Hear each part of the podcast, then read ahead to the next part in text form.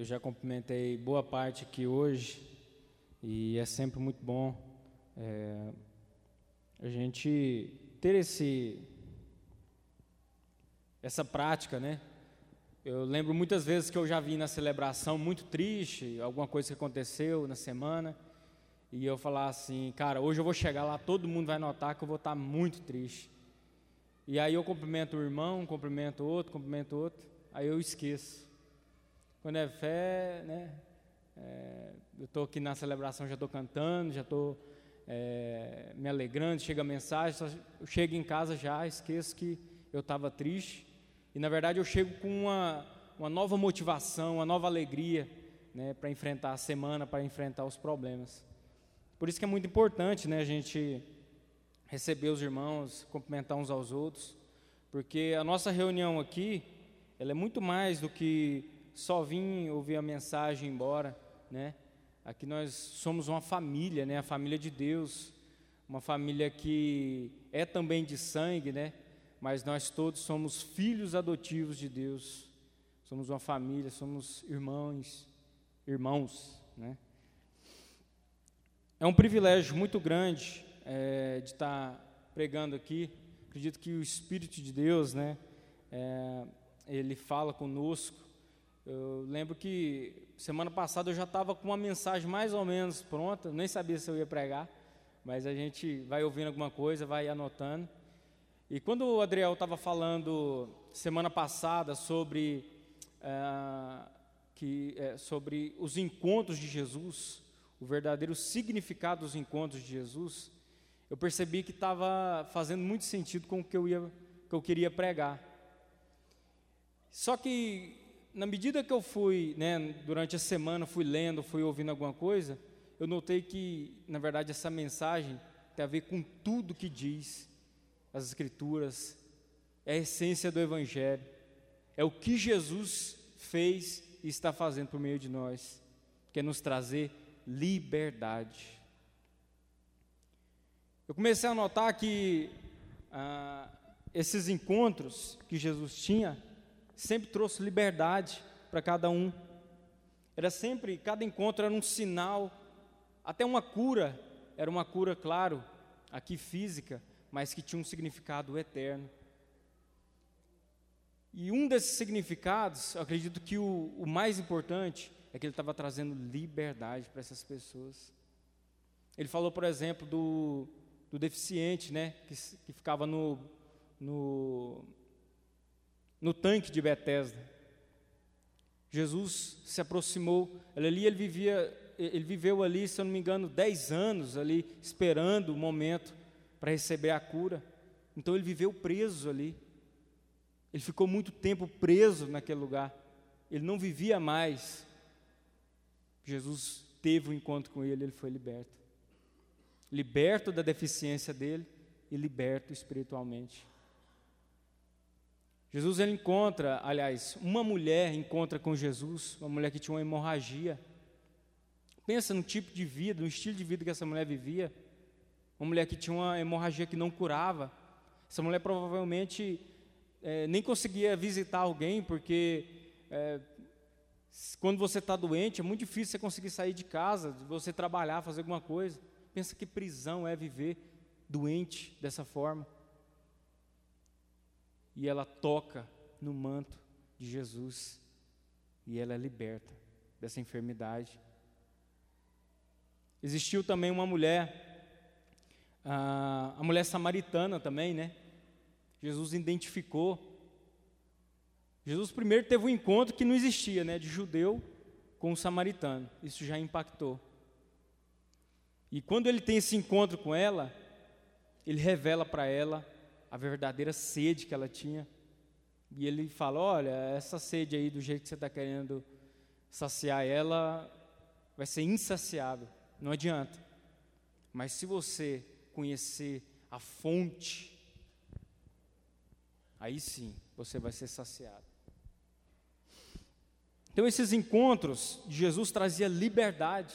E parece que quando você começa a entender a mensagem, quando você começa a, a, olhar a mensagem das Escrituras, tudo fala disso. Aqui eu vou trazer vários textos de Romanos, E Romanos é, é um, uma das cartas que tem muito mais conteúdo ali, é uma da, das maiores, inclusive, e ela tem muito conteúdo que fala do Evangelho. E a gente vai ver vários versículos aqui que falam de liberdade. A gente vai entender que a essência do Evangelho é falar de Jesus. E o que Jesus nos traz é liberdade. Por exemplo, a mulher adulta, ela foi com, é, os judeus confrontaram Jesus através do que? Da lei. E aí, Jesus? A lei fala para a gente apedrejar a mulher que é pegada em adultério. E aí? Você que sempre é, é o do contra, você que sempre fala aí contra nós, e aí, o que, que a gente deve fazer? E eu acho interessante que Jesus, numa paciência, né? A Bíblia fala que ele estava escrevendo alguma coisa ali na, na, na areia, com a paciência, fala assim: não, beleza, é isso mesmo. Aí vocês fazem o seguinte: o primeiro que, tiver, que, que não tiver pecado, que atire a primeira pedra, então. É, e aí fica esperando ali e nada acontece. Eles abandonam, né, eles abandonam aquele local, as, as, deixam as pedras ali e vão embora. E aquela mulher, ela finalmente é liberta. Então a gente percebe que a lei, a lei por muito tempo trouxe prisão para os homens. A lei nada mais é do que o caráter de Deus. Ela é santa, ela é justa, ela é boa. A lei, a gente pode refletir muito da lei, por exemplo, com as crianças, né? Essa semana das crianças. E se a gente não colocar lei para as crianças, o que, que acontece? acontece algo ruim com elas. Se a gente não colocar, sem falar assim, não pode mexer naquilo, ela pode levar um choque, ela pode se machucar. Então a lei ela serve como babá. E por muito tempo, o povo de Israel viveu debaixo dessa lei. Só que o problema dessa lei é que ninguém consegue cumpri-la totalmente. Consegue em parte, consegue ali de algum jeito. E essa lei estava condenando a humanidade. Só que essa lei nada mais é também do que um, uma, um, uma demonstração do que viria no futuro. Jesus viria para ressignificar também a lei. Mas é interessante que essa lei ainda aprisionou muito tempo a humanidade.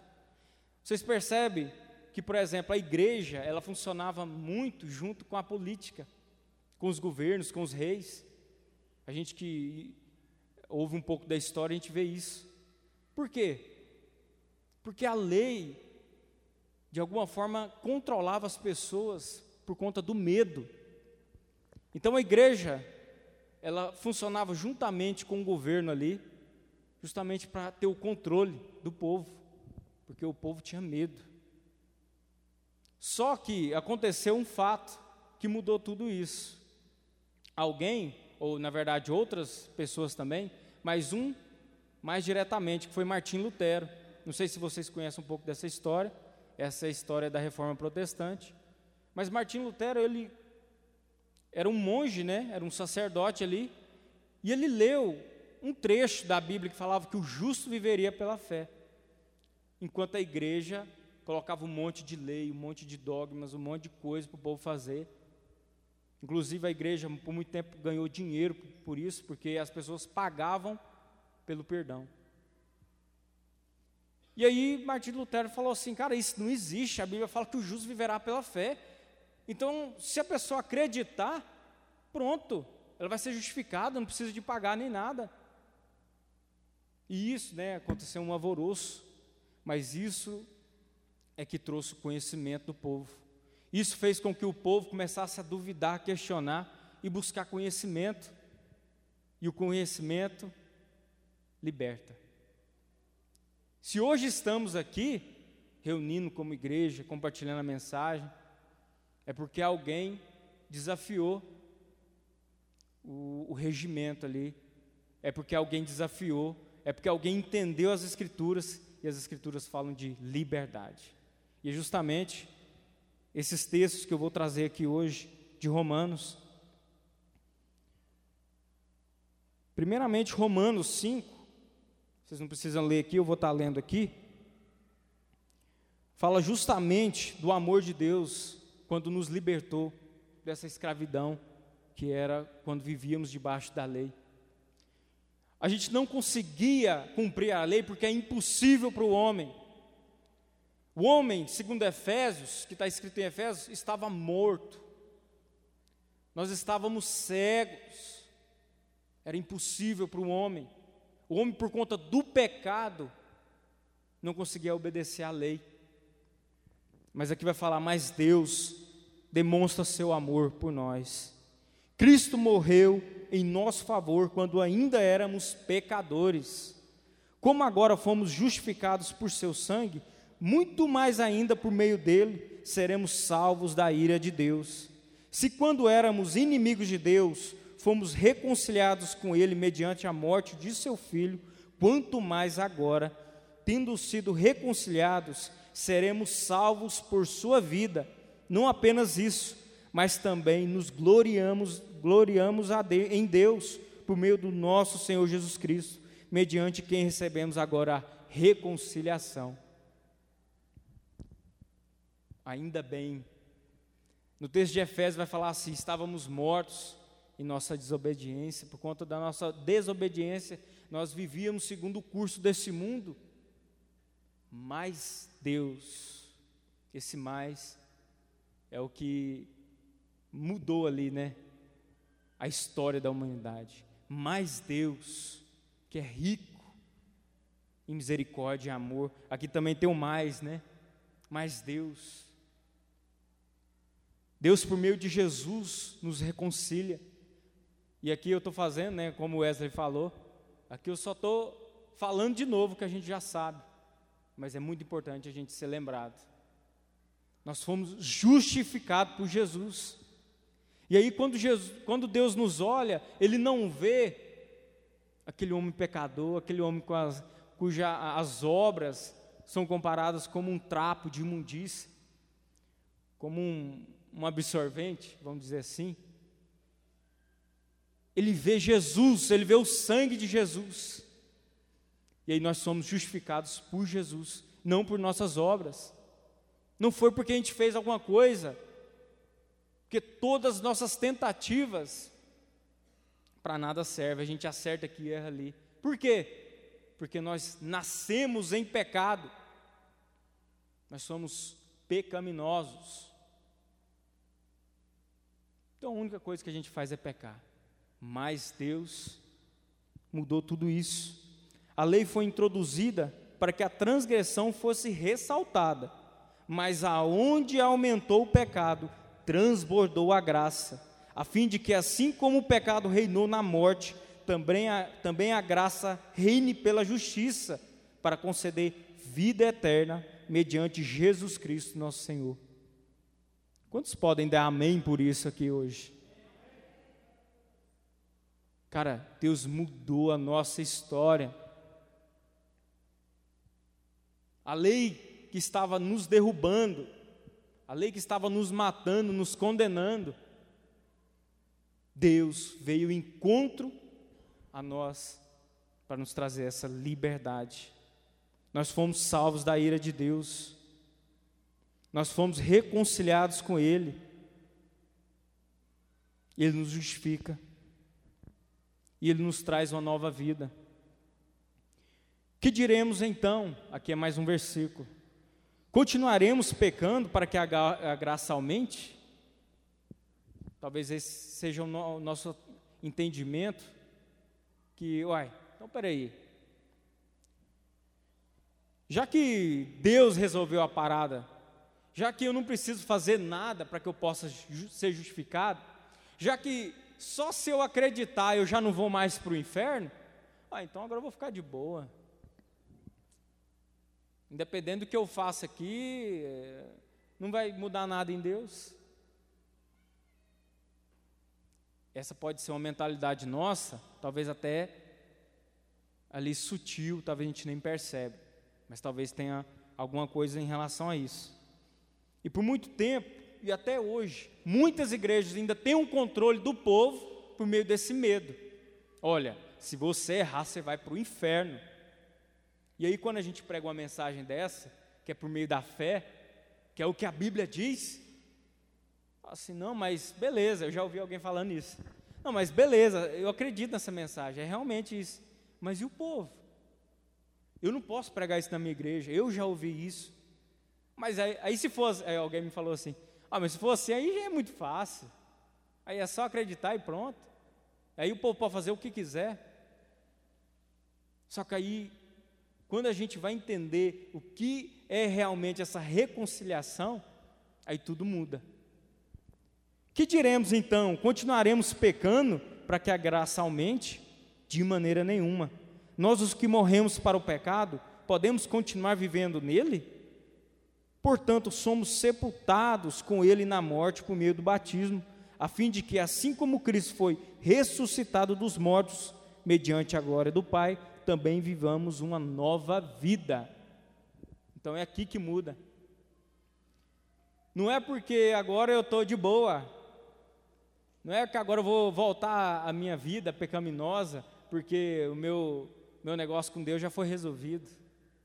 A minha vida mudou. Então agora as pessoas não fazem, não obedecem a Deus, porque tinha medo, porque se não fizesse estava no sal, ia para o inferno, mas porque a vida mudou. A pessoa começa a fazer porque a vida mudou, é uma nova vida ela, essa pessoa ressuscitou em Cristo. Embora vocês tenham sido escravos do pecado, passaram a obedecer de coração a forma do ensino que lhes foi transmitida. Vocês foram libertados do pecado e tornaram-se escravos da justiça. Olha a palavra liberdade aqui de novo. Nós fomos libertados, mas agora morremos para aquilo que antes nos prendia, fomos libertados da lei, para que sirvamos conforme o novo Espírito, e não segundo a velha forma da lei escrita. Então não é mais por medo, nós obedecemos a Deus por gratidão. A gente não obedece, aqui fala, né? Passaram a obedecer de coração. Então não é por medo, não é por obrigação, é por vontade. É porque agora mudou o nosso coração. E aí nós fazemos é por desejo. O profeta Ezequiel disse que um dia, né, ele profetizou isso no Antigo Testamento, que Deus derramaria um novo espírito. E por meio desse novo espírito, ele nos daria um novo coração. Então, o que houve em nós não foi uma mudança de conduta, foi uma mudança de desejo, foi uma mudança de natureza. Não é porque agora eu tenho que viver certinho, não, é porque agora eu quero viver assim. É porque mudou a minha natureza, mudou meu coração. E aí eu passo a obedecer por desejo, e aí é por isso que a vida cristã não deve ser um peso. É por isso que a nossa vida com Deus não pode ser pesada. Nossa, está difícil demais. Se está assim, alguma coisa está errada. E aí eu preciso pedir a Deus: Deus, eu preciso amar mais. Eu preciso te desejar mais. Para que viver assim, dessa nova maneira, não seja pesado para mim, mas que seja um prazer. Muitas vezes, para vir aqui na celebração é, é um pouco pesado, né? domingo à noite, inclusive foi feriado, né, esse final de semana. Mas como eu disse, para mim muitas vezes vem com pesar, vem com tristeza, mas quando chega aqui eu me alegro. Porque eu começo a fazer por consciência também. Portanto, agora não há condenação para aqueles que estão em Cristo Jesus, porque por meio de Jesus, a lei do Espírito me libertou da lei do pecado e da morte. Porque aquilo que a lei fora incapaz de fazer por estar enfraquecido pela carne, Deus fez enviando o seu próprio filho como oferta pelo pecado. E assim condenou o pecado na carne, a fim, do que, a fim de que as justas exigências da lei fossem plenamente satisfeitas em nós. Cara, isso é libertador. Não há nenhuma condenação para aqueles que estão em Cristo. Nós fomos libertados. Esse é o texto ainda de Romanos. Porque todos que são guiados pelo Espírito de Deus são filhos de Deus, pois vocês não receberam um espírito que os escravize para novamente temerem, mas receberam um espírito que os adota como filhos, por meio do qual, qual chamamos Abba Pai. Então agora nós vivemos uma nova consciência, nós temos uma nova consciência. Os, os mandamentos agora estão gravados no nosso coração. Então nós não fazemos porque temos medo, não fa fazemos por algum tipo de orgulho, olha, o que as pessoas dirão de mim se me ver assim. Nós fazemos por consciência.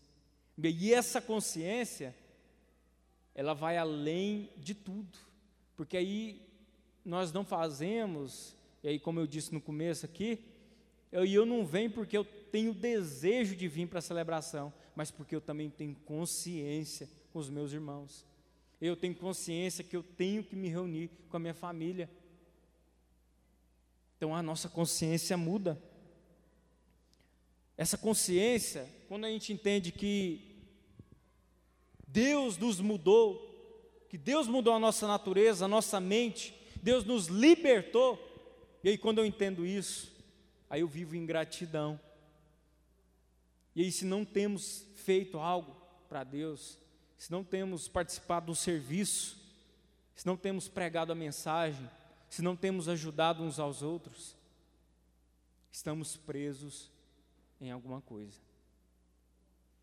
Mas Deus nos liberta por meio da mensagem.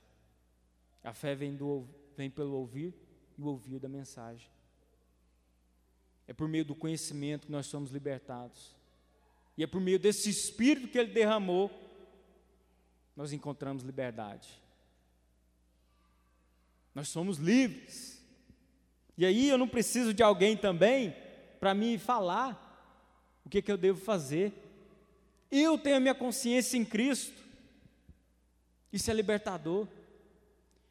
E aí, quando é pesado a, no, a nossa vida cristã, se está pesado a gente fazer alguma, algum serviço, é porque talvez as pessoas estão exigindo muito de nós. É porque alguém está deixando de fazer o que deveria fazer. E aí está pesando para alguém. É por isso que nós temos que ter essa consciência que Deus nos libertou. É porque é essa vida que vai nos conduzir. Nós somos salvos para as boas obras. Então não preciso de alguém me direcionar, não preciso de alguém é, me falar, me colocar medo para me fazer mas é porque eu fui salvo para isso. E aí eu não devo, por exemplo, exigir de alguém que faça alguma coisa sem que eu tenha, esteja fazendo também. E aí nosso entendimento de igreja deve mudar porque nós somos família. Nós somos filhos de Deus, nós fomos adotados por Deus. Então o nosso papel é ajudar uns aos outros. E aí o nosso pensamento tem que mudar. E aí um irmão, semana passada, falando assim, não, a vinha, a vinha, o problema da vinha é isso aqui. O problema da vinha é também isso aqui, isso aqui. Quando entendemos que nós somos família, quando entendemos que nós somos libertos de tudo e que nada nos impede de viver uma vida com Deus, nada. O texto de Romanos vai falar isso também. A gente para de ter essa mentalidade. E aí a gente entende, fala, se, se a gente mudar a palavra assim, nosso problema é esse. O nosso problema é aquele. Aí muda. Porque aí eu vou procurar em mim o que, que eu não estou colaborando. Aí eu vou procurar em mim o que eu posso fazer para que isso mude. Porque senão é alguém à parte, é alguém fora. Ah, o problema de vocês, pastores, o problema de vocês, presbíteros, o problema de, o nosso problema, aí muda. Então o papel é em comunidade. Deus salvou a igreja. É Deus conosco. A natureza criada aguarda com grande expectativa que os filhos de Deus sejam revelados. Pois foi submetida à inutilidade, não pela sua escolha, mas por causa da vontade daquele que a rejeitou, na esperança de que a própria natureza criada será libertada da escravidão, da decadência em que se encontra, recebendo a gloriosa liberdade dos filhos de Deus. Sabemos que toda a natureza criada geme até agora, como em dores de parto, e não só isso, mas nós mesmos, que temos os primeiros frutos do Espírito, gememos interiormente, esperando ansiosamente nossa adoção como filhos, a redenção do nosso corpo. A natureza geme pela manifestação do, dos filhos. A humanidade hoje geme. Nós vemos não só a natureza, os desastres, nós tivemos agora essa semana né, um derramamento de óleo, que a gente não tem nem como mencionar o estrago disso para a natureza. Mas não só isso, as pessoas estão gemendo de dor. Nós vivemos hoje, cada dia, uma, uma sociedade individualista, uma sociedade que só pensa em si mesmo, uma sociedade que só pensa em dinheiro, uma sociedade que só pensa no próprio proveito. Nós vivemos hoje numa sociedade doente. Nós tivemos aí dois domingos passados, se eu não me engano, a mensagem sobre suicídio. Isso tem sido cada dia mais comum. Não só o suicídio, a depressão, a ansiedade, síndromes. Semana passada nós tivemos um episódio desse na faculdade. Uma professora surtou.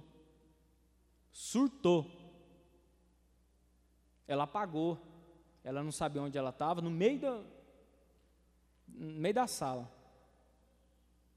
E aí, no, depois de dois dias, eu quis esperar um dia. Depois de dois dias, eu fui conversar com ela. E aí, professora, a senhora está melhor? Sim, a, o médico falou que o problema era a pressão. Eu falei assim: olha, que, tomara que seja só isso. Mas para mim, pareceu muito com a síndrome. Uma síndrome chamada Síndrome de, de Burnout. Que é quando a pessoa tem esse apagão devido a esgotamento, estresse. A pessoa tem um apagão. Falei, olha, se eu fosse a senhora, eu procurava um especialista, pelo menos para descartar, se não for. E ela falou assim: Nossa, realmente eu tive um apagão. Você conhece um especialista? E aí eu indiquei um especialista para ela. E ela me agradeceu muito por isso. E aí eu, inclusive, eu até falei para ela, eu falei assim, fala lá que é o. É, aí ela falou assim, hum, eu, eu posso falar seu nome lá, que foi você que indicou? Eu falei, não, Fala que foi os irmãos da Vinha, porque talvez ele não conhece eu por nome, né? Mas falaram que é Vinha. E ela, uai, mas como assim? Quer conhecer essa igreja? E aí eu falei para ela da igreja, ela dizendo ela que um dia vai vir. Porque é uma igreja que se preocupa com o bem-estar das pessoas. É uma igreja que, pelo menos em teoria, a gente tenta, né, pensar mais no próximo. Mas nós precisamos fazer mais. A natureza, a humanidade geme. É interessante que hoje é culto de ceia. E a minha mensagem justamente de ceia, porque a ceia nos trouxe liberdade. Liberdade para nós cearmos todos juntos. Nós vamos cear aqui hoje. E é interessante que o, o, a, o versículo, o texto mais usado para a ceia, é o de Coríntios, né? 1 Coríntios 11. E é interessante que ali houve um, um grande problema ali, o que deixa alguém indigno, porque é um pouco estranho. Se eu sou liberto pra, da lei, se eu sou, sou justificado por causa da fé, é um pouco estranho falar que eu sou indigno de alguma coisa, porque Deus por meio de Jesus, me dignifica de tudo. Mas ali, aquela mensagem, na verdade, fala o seguinte: que primeiro nós devemos pensar Porque ali houve um, um, algumas pessoas estavam é, comendo na frente de outras, ou comia tudo. Olha o texto como diz: quando vocês se reúnem, não é para comer a ceia do Senhor, mas cada um come a sua própria ceia sem esperar os outros. Assim, um fica com fome enquanto o outro se embriaga. Então, ali o entendimento é que é que estava diferente. As pessoas, ao invés de entender que a ceia é justamente esse momento que nós fazemos juntos, esse momento da lembrança do sacrifício de Jesus, que nos reconciliou com Ele e nos reconciliou com todo mundo, esse pensamento que o amor foi por nós e por todos, mudou aqui. Aí o cara só pensava nele. E é por isso, né? Até vai continuar o texto. É por isso que há entre vocês muito fra muitos fracos e doentes, e muitos já dormiram. Em outra tradução vai falar que muitos já até morreram. É por isso que nós, nossa sociedade hoje está doente, está fraca, porque nós somos individualistas. E esse momento de ceia é justamente esse, esse momento que nós devemos lembrar do sacrifício de Jesus, que nos reconciliou com Ele e com o mundo. É por isso que nós todos somos dignos de celebrar a ceia. E se hoje há alguém aqui que não está livre, hoje o Espírito nos trará liberdade. Amém? Queria pedir que todos ficassem de pé agora. A ceia hoje vai ser um pouco diferente. Nós vamos servir, né, como a gente fazia há um tempo atrás. E que tenhamos esse, essa consciência de que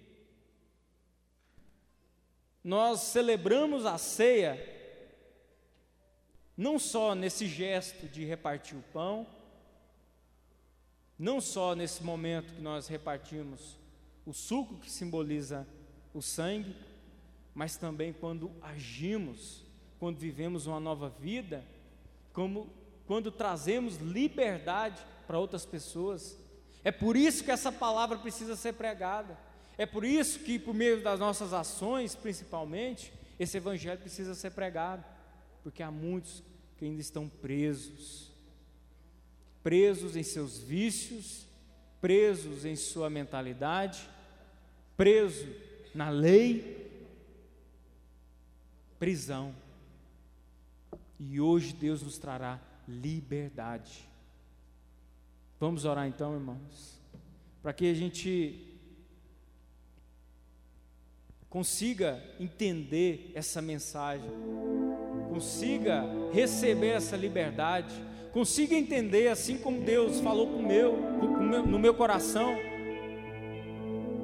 que a essência do Evangelho é Jesus e que Jesus vem nos trazer liberdade, assim venhamos também anunciar e fazer alguma coisa em prol dessa comunidade, em prol dessa cidade não só dessa cidade, mas desse país, desse mundo. Possamos fazer alguma coisa, porque nós somos livres para isso.